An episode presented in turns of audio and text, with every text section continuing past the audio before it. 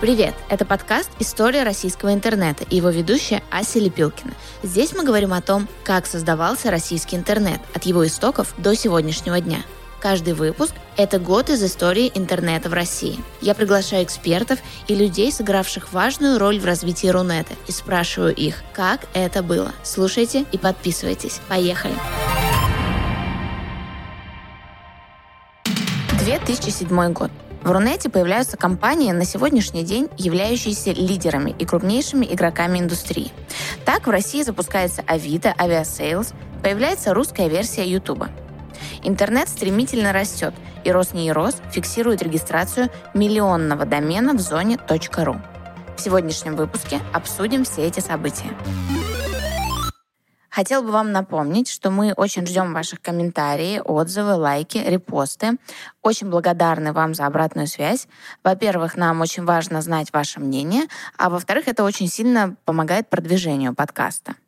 Еще у нас теперь есть телеграм-канал. Ссылку вы увидите в описании подкаста. Там мы выкладываем самые новые выпуски, видео, фото записей, рассказываем о нашей команде поподробнее и с радостью общаемся с вами. Еще не забывайте о нашей рубрике «Работа над ошибками». Если вдруг мы что-то упустили в предыдущих выпусках, забыли рассказать о чем-то важном, обязательно напишите нам об этом, и в этой рубрике мы исправимся. И теперь можете писать нам в Телеграме. Вообще, в последнее время мы видим все больше комментариев и отзывов от вас, и мы этому чрезвычайно рады. Спасибо большое.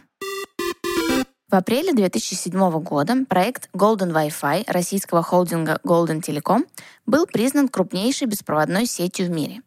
Что это был за проект? Так называлась Wi-Fi сеть, покрывающая всю Москву. Компания Golden Telecom первой широкомасштабно внедрила технологию Wi-Fi на рынке. За относительно небольшое время существования проекта в Москве этот бренд стал лидером и символом всей категории Wi-Fi в целом – Основное сообщение бренда и этого проекта в 2007 году было такое. Golden Wi-Fi. Его все больше и больше. Проект тогда даже получил золотую награду бренд года EFFIE 2007. А через год группа Golden Telecom была выкуплена Вимпелкомом. Сумма сделки составила 4,3 миллиарда долларов. Сайт Aviasales существует с 2007 года. Его основатель Константин Калинов. Мы поговорили с пиар-директором Aviasales Янисом Зенисом о том, как создавался сайт, что такое мета-поисковик и как в компании появились код-вторники. Янис, привет. Э, спасибо, что уделил нам время. У нас несколько вопросов про Aviasales. Расскажи, пожалуйста, как вообще появилась идея создания сайта Aviasales?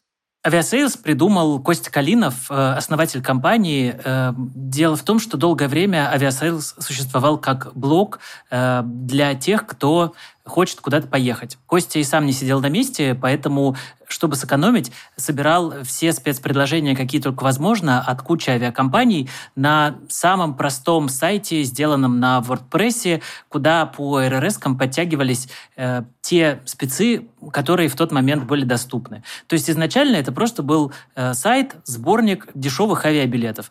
Э, потом, когда показалось, что этого мало, на этот сборник натянули движок, э, который стал еще и искать авиабилеты. Ну и уже, в общем, с тех пор Aviasales как э, поиск дешевых авиабилетов и существует.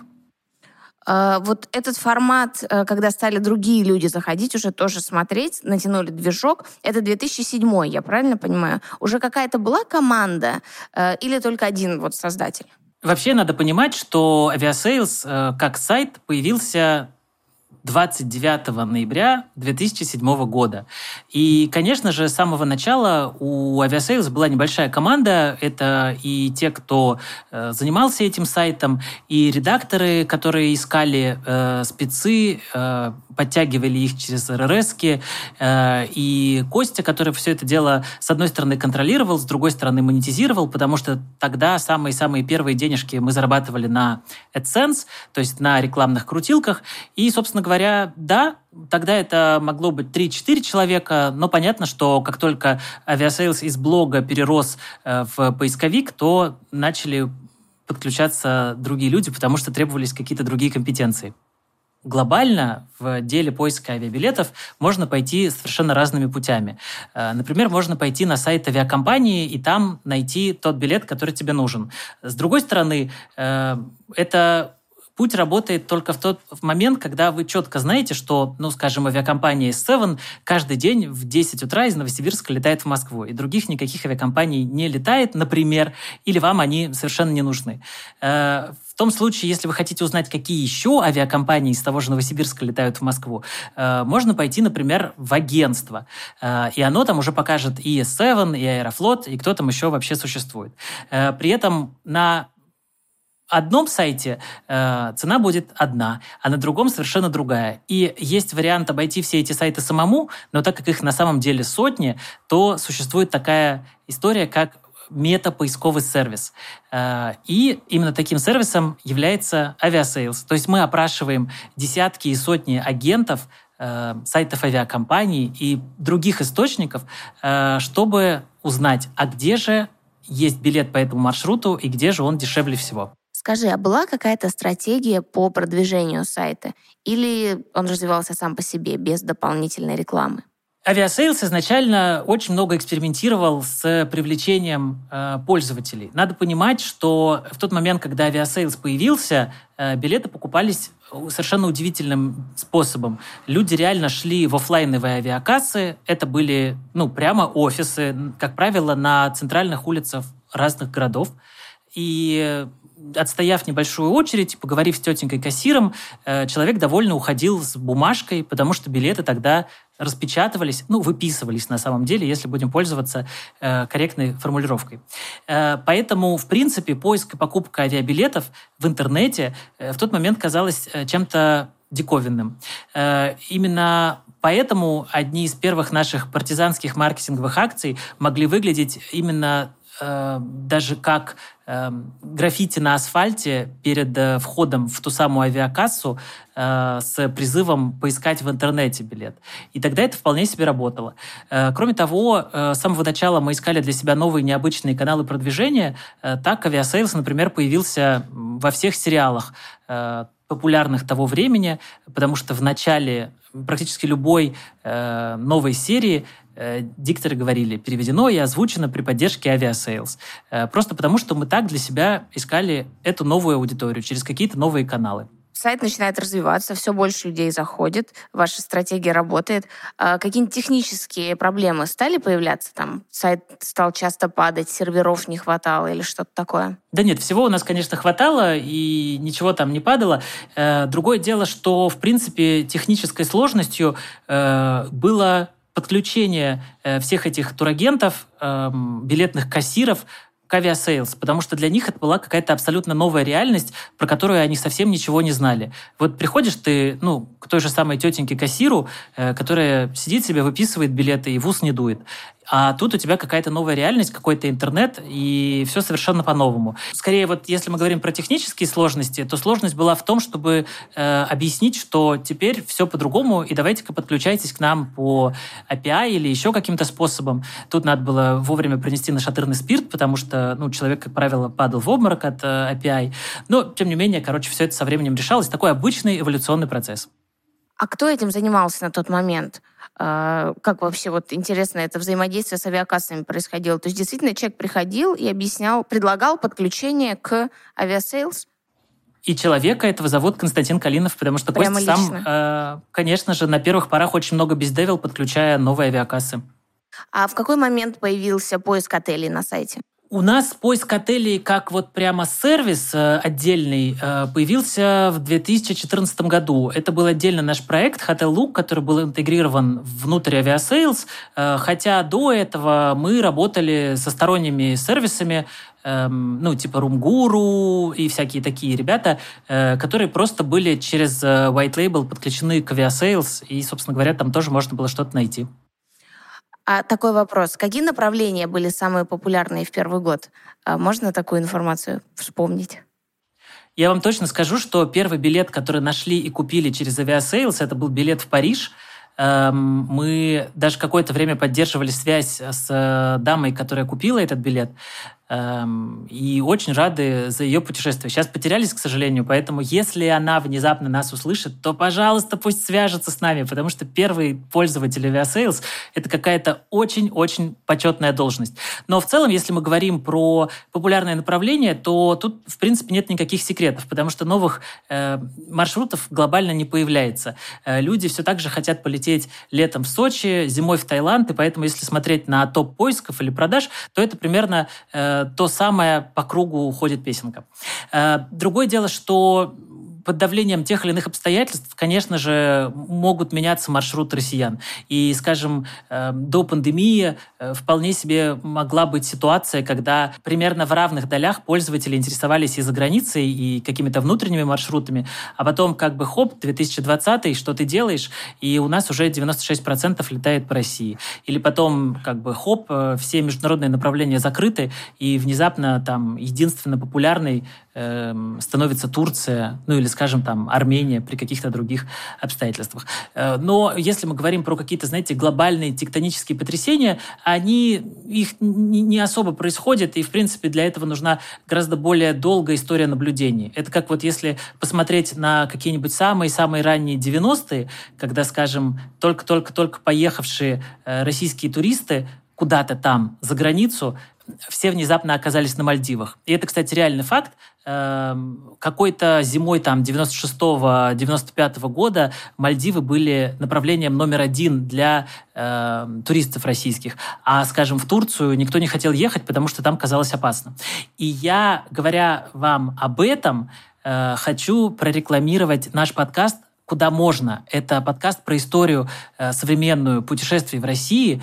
Э, мы там э, разбираем все, как это было с поздних 80-х, когда для получения э, выездной визы тебе нужно было еще там 9 кругов ада пройтись или сколько их там было, э, до э, ковидных времен. Это очень-очень подробное исследование на тему того, как это было. Я надеюсь, вы получите большое удовольствие, потому что мы позвали туда кучу классных экспертов, э, которые рассказывают о своем этом необычном опыте. Теперь давай поговорим о вашей корпоративной культуре. И мой главный вопрос, что такое котовторник и когда он появился?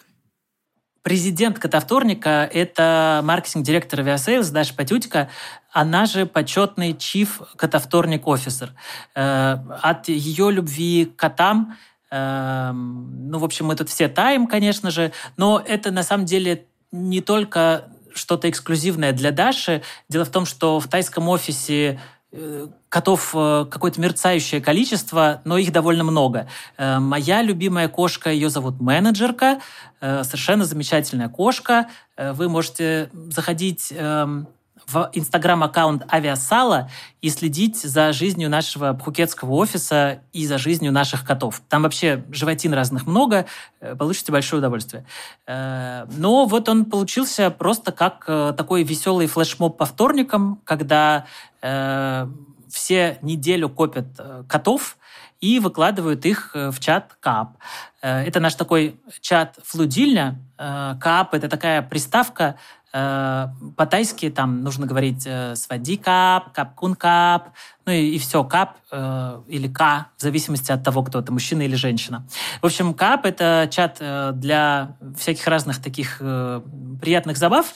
И чтобы структурировать э, поток котов, которые, в общем-то, конечно же, хочется выкладывать каждый день, э, придумали котовторник, э, который, в общем, по сию пору существует. Э, к нему добавилась еще Песа Пятница. Э, у Песа Пятницы есть отдельный чат, э, куда э, все, значит, э, собаководы гордые выкладывают своих э, шерстяных сыночков и дочек. Гениально. И по поводу ваших офисов. На сайте мы прочитали, если можно, я прям цитату зачитаю про офис в Москве. У нас шикарная терраса для опероль-вечеринок. В холодильнике всегда есть сырки Бою Александров. Это важно. А по коридорам часто ходят известные блогеры. И да, собственный бар. Даже два. Про офисы в Питере и на Пхукете тоже очень яркие и впечатляющее описание. Как вообще формируется корпоративная культура в таком ключе, и кто отвечает за весь этот креатив? Слушайте, у Aviasales вообще-то не очень много правил, э, но те, что есть, сведены э, в такой небольшой э, перечень, который называется салости. И одной из ключевых салостей э, была и остается не быть душным. Именно поэтому э, в Aviasales есть офис, где два бара, и что-то там такое еще приятное. А, например, на Пхукетском офисе есть бассейн, у которого есть дно, на котором так и написано «дно». Заходите к нам на сайт, посмотрите фотографии. Э, это все потому, что мы себе ставим вот такой как бы целью и ценностью э, не быть душными. Поэтому э, тут как бы авторов на самом деле довольно много. Если вы зайдете к нам на раздел About, это проект, над которым работала куча народу, и там Валера Назаров из э, дизайн-команды, который, собственно, глава дизайн-команды, и куча народу в маркетинге. Поэтому тут вот сейчас э, какого-то одного автора довольно сложно назвать. Э, наверное, автором является вот эта вот салость, не быть душным, потому что от нее все и танцуют. Спасибо тебе большое. Спасибо вам. Пока. В мае 2007 года в Москве была основана компания «Йота». Формально история «Йота» началась еще в 2006 когда Денис Свердлов и Сергей Адоньев заинтересовались возможностью создания интернет-оператора. В качестве технологии выбрали новейшую на тот момент WiMAX. Что такое WiMAX? Поясню. Стандарт WiMAX аббревиатура от Worldwide Interoperability for Microwave Access. Это технология широкополосной беспроводной связи, которая, в отличие от других технологий радиодоступа, обеспечивает высокоскоростное соединение на больших расстояниях, даже при отсутствии прямой видимости объекта. То есть WiMAX был призван стать технологией широкополосного доступа вне помещений, в то время как стандарт Wi-Fi был предназначен для беспроводных решений в основном внутри помещений. Стартап быстро набрал силу, и спустя год Йота, первая на рынке, запустила в тестовую эксплуатацию эту сеть WiMAX в Москве и Санкт-Петербурге. Всего в двух городах было установлено 150 базовых станций, работающих в диапазоне 2,5-2,7 ГГц. Скорость доступа позволяла смотреть на разных гаджетах кино в высоком разрешении с довольно доступной абонентской платой. Тариф Йота Max стоил на тот момент 1400 рублей в месяц, а Йота Mini 900 рублей. В ноябре компания HTC представила первый в мире полноценный WiMAX-коммуникатор HTC Max 4G, который был создан специально по заказу Йоты для России. Устройство представляло доступ ко всем предустановленным сервисам Йота. Йота ТВ, Йота Видео, Йота Музыка. Приобрести такой гаджет можно было за 28 900 рублей. 4 июля 2007 года на YouTube начали публиковаться сюжеты RT. 31 декабря 2007 в Нью-Йорке на экранах NASDAQ и Рейтер были показаны прямые включения RT из Москвы и Санкт-Петербурга. 14 июля 2007 года был опубликован федеральный список экстремистских материалов. Он был составлен Министерством юстиции РФ на основании решения российских судов и был введен законом о противодействии экстремистской деятельности от 25 июля 2002 года. С 2008 российские провайдеры начали блокировать доступ к ресурсам, внесенным в этот список. 17 сентября 2007 Роснейрос сообщил о регистрации миллионного домена в зоне .ру. Миллионным доменом в зоне .ру стал сайт hunty.ru. Он был зарегистрирован 17 сентября в час ночи 2 минуты 33 секунды по московскому времени.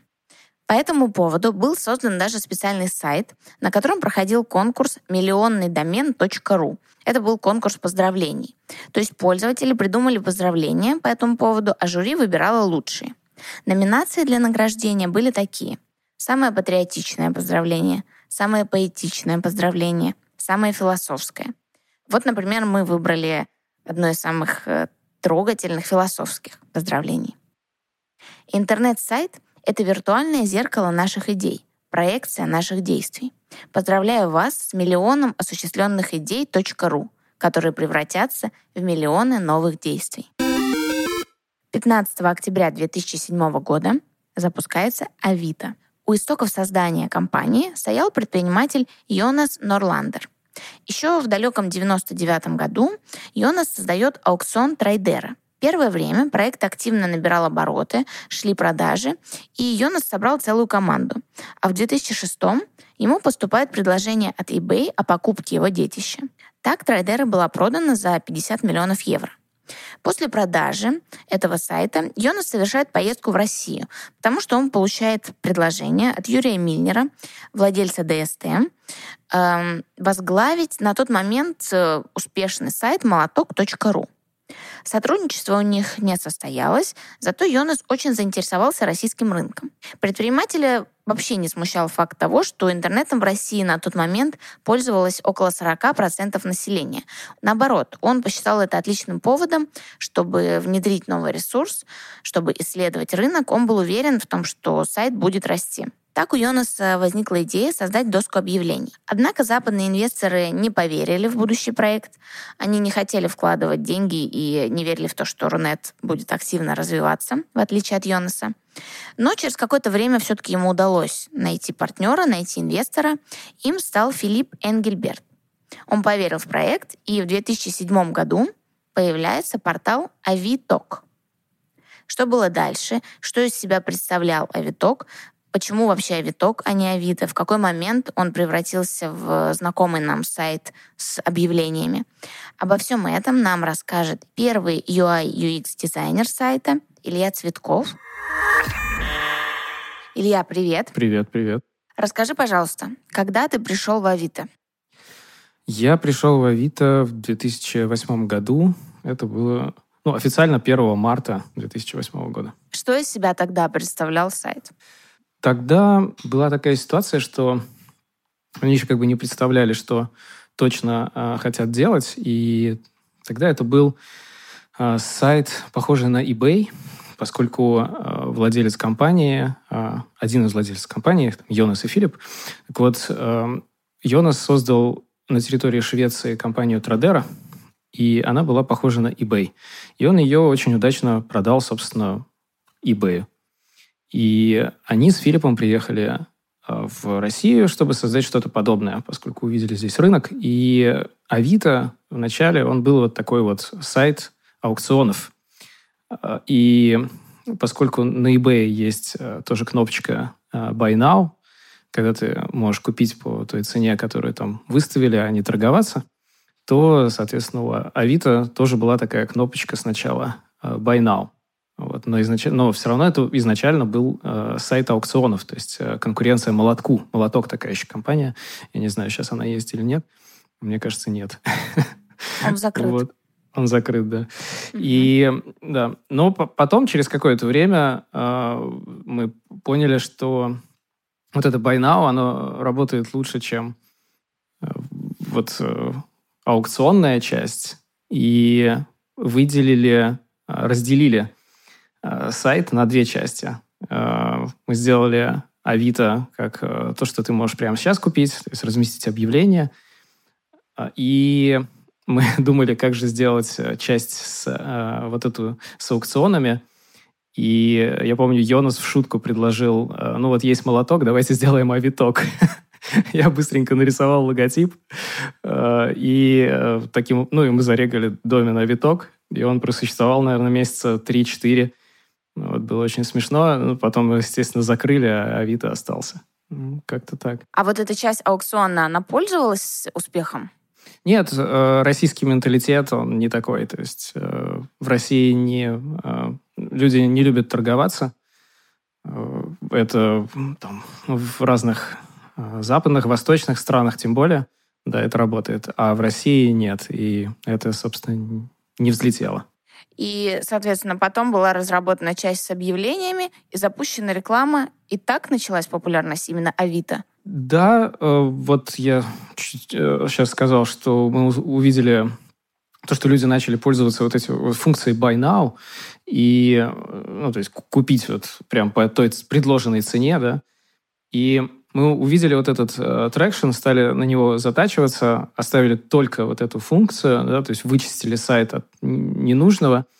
И мы решили, ну, известное дело, что все вещи, э, они уже придуманы до нас, поэтому нужно просто что-то э, брать за лучшие практики. Поэтому мы как-то э, там изучили лучшие практики наших, так скажем, мировых конкурентов. То есть мы там смотрели на американские классифайды, Craigslist, например, у которого вообще дизайна, по сути, нет. И у Йонуса была, был большой опыт, в общем-то, с Традерой.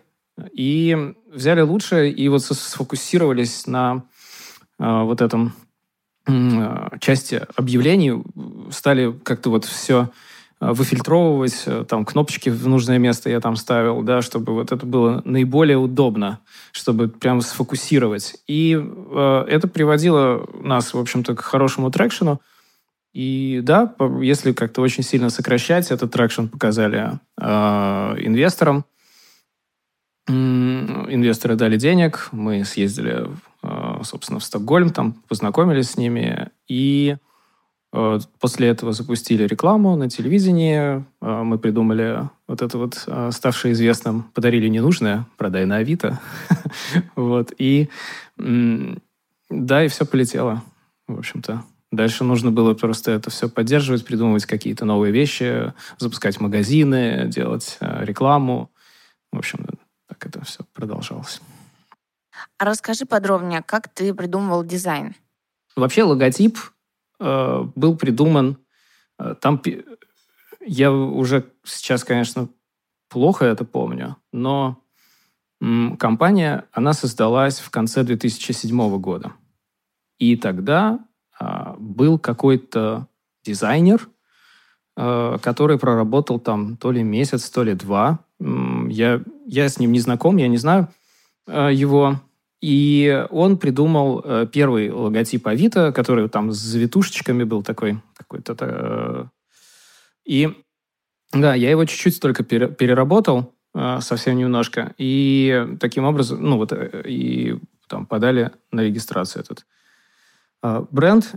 И сайт в какой-то степени был похож. То есть его нужно было просто доделать, но э, он чем-то был похож на eBay, конечно же.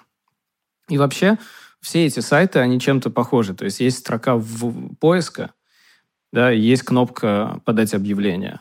Оста- оставалось только э, путем каких-то вот э, таких вот ком- там, перемещений, да, и анализа, где лучше человеку будет э, удобнее тыкать, как-то вот это подвигать, подвигать, подвигать и, и сделать сайт. Причем изначально там мы же взяли, собственно, идею Страдеры, э, ой, или не Страдера, кажется. Э, да, вот плохо уже помню, столько лет прошло. Карту разместить.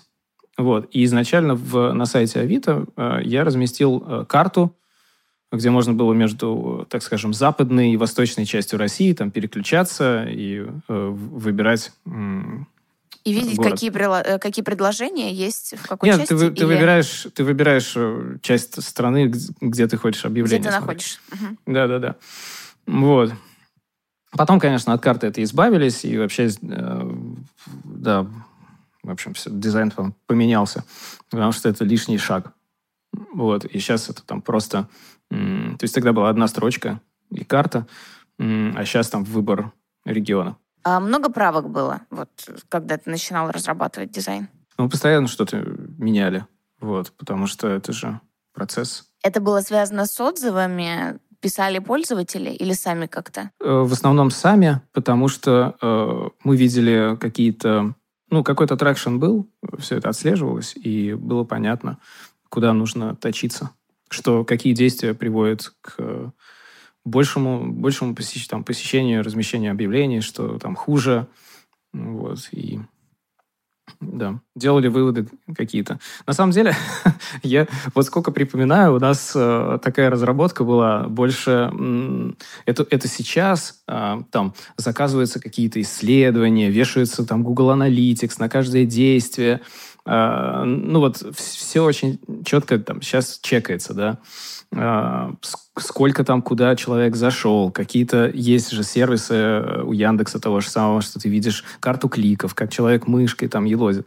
Раньше этого не было ничего. Это все было больше на каких-то э, ощущениях, то есть ты там э, либо общаешься да, с кем-то, либо, либо э, просто как-то чувствуешь. Ну, то есть очень многие вещи, которые там я делал, я просто ну, чувствовал так. То есть я понимаю, что ну, так вот какая-то эмпатичность какая-то должна быть к людям, которые этим э, заходят и пользуются. И вот из таких вот соображений делался э, дизайн, если честно, практически на, на коленке. Это сейчас нам, наверное, какой-нибудь продукт-менеджер такой за голову схватится от моих слов. Божечки, божечки, как, как вы там это делали? Что вы творили? Да, что вы творили. Вот. И, ну и сейчас я там, там в, свое, в своем бизнесе, да, там, э, да, мы чекаем там Google Analytics, эти все исследования какие-то, мы там просим каких-то клиентов, ну не клиентов, а вообще левых людей, фрилансеров, попользоваться сайтом, и мы видим, как это происходит на записях, да, специально все это заказываем. Вот, тогда этого не было ничего, и все это жило, и самое главное, с учетом того, что сейчас, э, кажется, там, ну, в общем, понятно, там куча людей работает в Авито, и каждая собака знает уже об этом сайте, это способно жить. Вот. Ну, то есть, для примера, там, первое э, приложение, вообще дизайн приложения Авито, я сделал один, вот эти экраны. А недавно узнал, что э, коллектив из 10 человек делает 4 экрана в этом приложении. А тогда общая философия компании была такая, что э, давайте сохраним команду на маленькой, вот как дольше мы сможем это вообще соблюдать, чтобы команда была маленькой. И мы действительно были небольшой командой все, все время. Ну, то есть вот на момент, когда у нас было 6 тысяч посетителей в минуту, у нас было в команде разработки 6 человек. Это поразительно, конечно. Это э, специалист по базам данных, э, это был человек на бэкэнде, э, это был верстальщик, это, ну, я как при, при, там, придумывающий и делающий дизайн, и э, человек на серверах. Э, пять человек, не шесть. Да. Преувеличил. Преувеличил. А какие отзывы от пользователей первые вы получали на дизайн, на вообще сайт? Я вообще не помню отзывов, если честно. Э, какие-то отзывы были, конечно, на которых мы принимали решения, но, наверное, самый э, классный отзыв был который вот как-то мне запомнился в жизни. Дело в том, что мы сами сразу же активно пользовались э, сервисом. Мой аккаунт сейчас вот тех лет до сих пор. То есть его там не заблокировали, и э, у меня супер алдовый там аккаунт до сих пор. И... Какой рейтинг? Кстати, не знаю, надо посмотреть. но, но там видно, типа, дата регистрации. Нет, это был, кстати, второй аккаунт, но он тоже 2009 или 2010 года. Так вот, э, а, мы сами очень активно этим пользовались, э, своим собственным э, как бы, детищем, и сами же, проходя все вот эти стадии, да, от подачи до покупки, встречи там с человеком, мы вот возвращали сами для себя вот этот вот фидбэк какой-то, да. И однажды мой хороший друг из другого города попросил меня в Москве купить ему фотокамеру и ему там при, прислать. И объявление было на Авито. И я встречаюсь э, там на Таганке с этим э, человеком. Ему там больше 50 лет, то есть он уже такой мужик, мужик такой уже э, в очочках такой в возрасте. И э, все нормально, сделка проходит. Мы сидим в, там в кафешке, э, и я его спрашиваю, типа, простите за такой вопрос, но вас вам много лет, и ну, вы как пользователь, уверенный пользователь компьютера. Он такой, нет, если честно, я а, с компьютерами вообще на «вы» и вообще ничего в них практически не понимаю. Но и я попробовал разместить это объявление. Это фотоаппарат я дочери покупал на день рождения, там, а в итоге там, как-то ей муж купил, и я, в общем-то, вот решил продать, вот, даже ей не показывая. И вот, ну, и я попробовал разместить объявление на а, из рук в руки и еще какой-то, какие-то так, сайты. И я не смог, а вот на Авито смог. Вот, потому что это было очень просто. И я подумал, блин, да, лучшей какой-то похвалы своей работе я, мне кажется, не, не испытывал. Вот, ну, в общем, мы так хорошо посидели еще немножко. Я, конечно, ему представился. Вот. Он был удивлен? Ну, да, он был очень сильно удивлен. Я ему дал визитку, но он мне больше не звонил. Наверное, это самый искренний отзыв, который можно получить, когда человек не да. знает, с кем он разговаривает. да, вообще. Ну да, он же не знал, то есть я, я его просто спросил, так как бы, без, без задней мысли, ну, он просто ответил. Вот, а потом уже я сказал. Да. Ну, просто это такой очень эмоциональный момент для меня был, и, и я его просто вот до сих пор помню. Да, это круто. Это правда здорово. Скажи, а в самом начале часто падал сайт? Э, ну, конечно же, как только рекламу запустили, он сразу упал. Вот. Что никто не ожидал такого, а, такого наплыва. То есть мы понимали, что телек это, это мощно, это такой мощнейший инструмент рекламы. И да, сайт мы очень сильно начал расти на графиках, и да, мы сразу же упали. И быстро-быстро-быстро пришлось покупать новые мощности, сервера, и, конечно, там... Но быстро-быстро это ты имеешь в виду прямо в моменте? Прямо, в, прямо, да, в моменте, что, что нужно брать, вот все, идем, покупаем, там, и э, любые... Ну, деньги уже были, поэтому э, все понимали, что все, пути назад нет. Как бы все, реклама запущена, сейчас э, там в газета. Тогда вот инвестор, ему еще принадлежала газета «Метро», которая, я не знаю, она сейчас э, еще распространяется или нет. Э, и тут там еще реклама была, в общем, много где. Ну и поскольку пути назад нет, да, нужно наращивать мощности, конечно же. Ты сказал 6 тысяч пользователей в минуту. Да, вначале было так, я потом уже не следил, потому что это было, это было какие-то для моего не совсем окрепшего, так скажем, сознания на тот момент, э, это, это были какие-то фантастические цифры. И, а потом уже э, я даже не следил сколько, потому что ну, как бы занимался... Ну, у нас есть ребята, которые занимаются нагрузкой. Все там. Миш Тюрин, вот, э, он прекрасно знал, сколько, потому что высоконагруженные системы. Вот, он э, крутой очень в этом. Я, я знаю, что будет, если кнопочку на 5 пикселей вправо или влево двинуть. Скажи, представим такую ситуацию. 2007 а, год, ты садишься за компьютер, а, что ты первым делом делаешь, куда ты идешь? 2007 год. Даже если не про работу, а так, для твоего развлечения. Как ты проводишь время в интернете? В 2007 году я, ну, в принципе, я был активным пользователем, наверное, а, ВКонтакте, который я сейчас удалил. А, свой аккаунт оттуда. А, я пользовался... Я очень... Я просто музыку пишу там с 98 -го года. И, ну, так, успешно, в общем-то, и я тогда очень много общался с э, западными музыкантами, и это был AOL Instant Messenger, которого уже тоже не существует. Его закрыли. И он у меня вот постоянно был. То есть я когда садился за компьютером, у меня постоянно был вот AOL Instant Messenger, AIM. Вот такой желтый человечек. Вот. Э, была Аська. Были какие-то форумы, э, был, были там музыкальные форумы. И, конечно же, я просто очень много серфил э, интернета, вообще самые разные сайты, чтобы просто знать, что происходит в дизайне, в сервисах вот, в, в, тот, в тот момент. Вообще меня это, там, дизайн меня увлекал.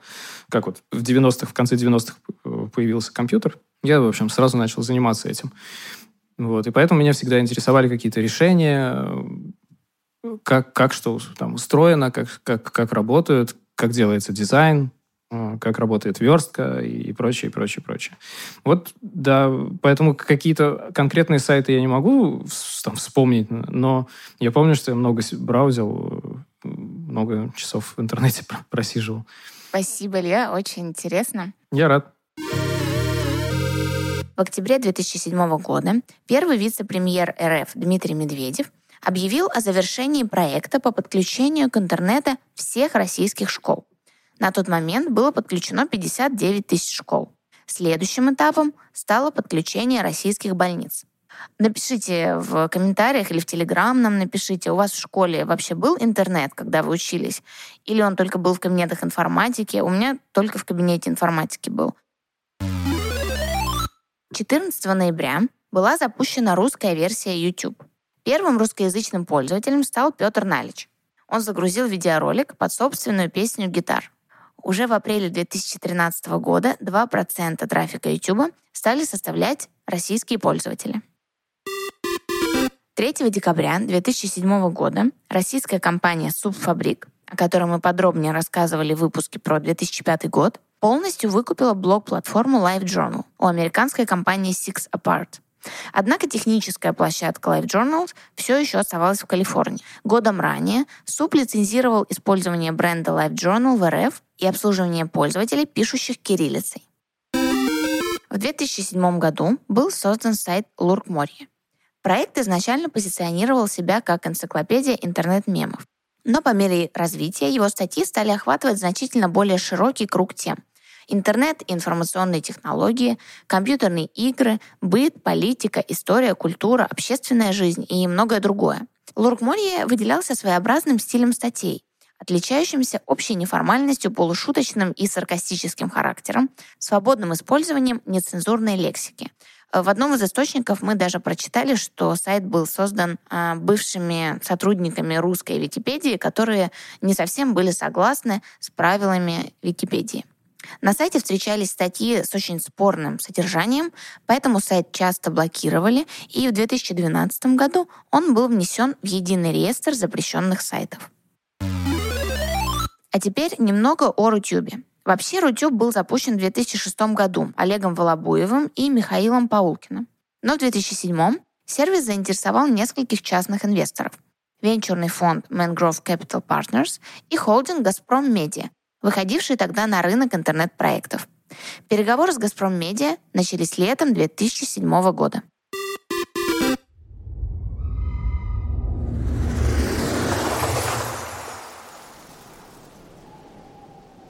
Привет, это Гермиона Грейнджер.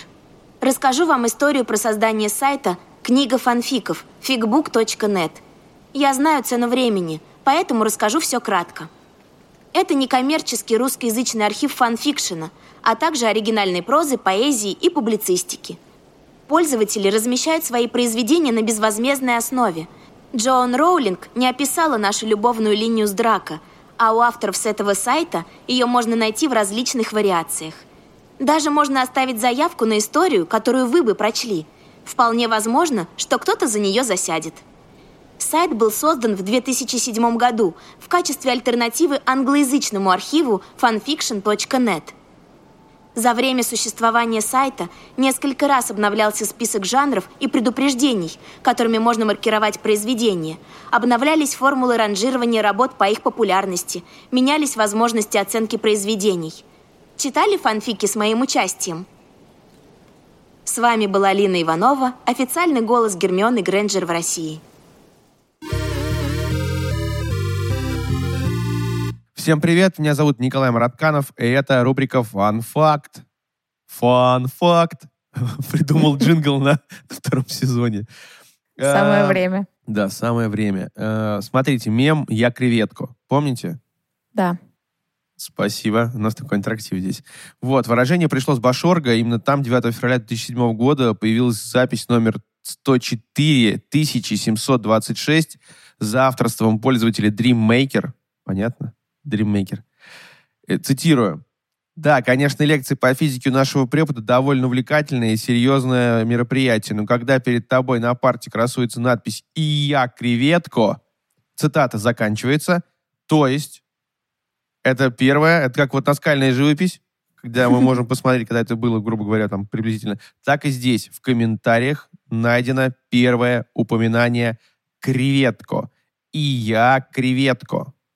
Запомните, это вот... Ты сказал, там что-то дальше было, еще какой-то текст, там что-то Да. нецензурное? Не знаю, не знаю, просто вот кусок цитаты. А, хорошо. Все, это кусок цитаты, дальше же не имеет значения ничего, что там написано, просто во всем этом, во всей этой цитате важно только одно. Это «я креветка».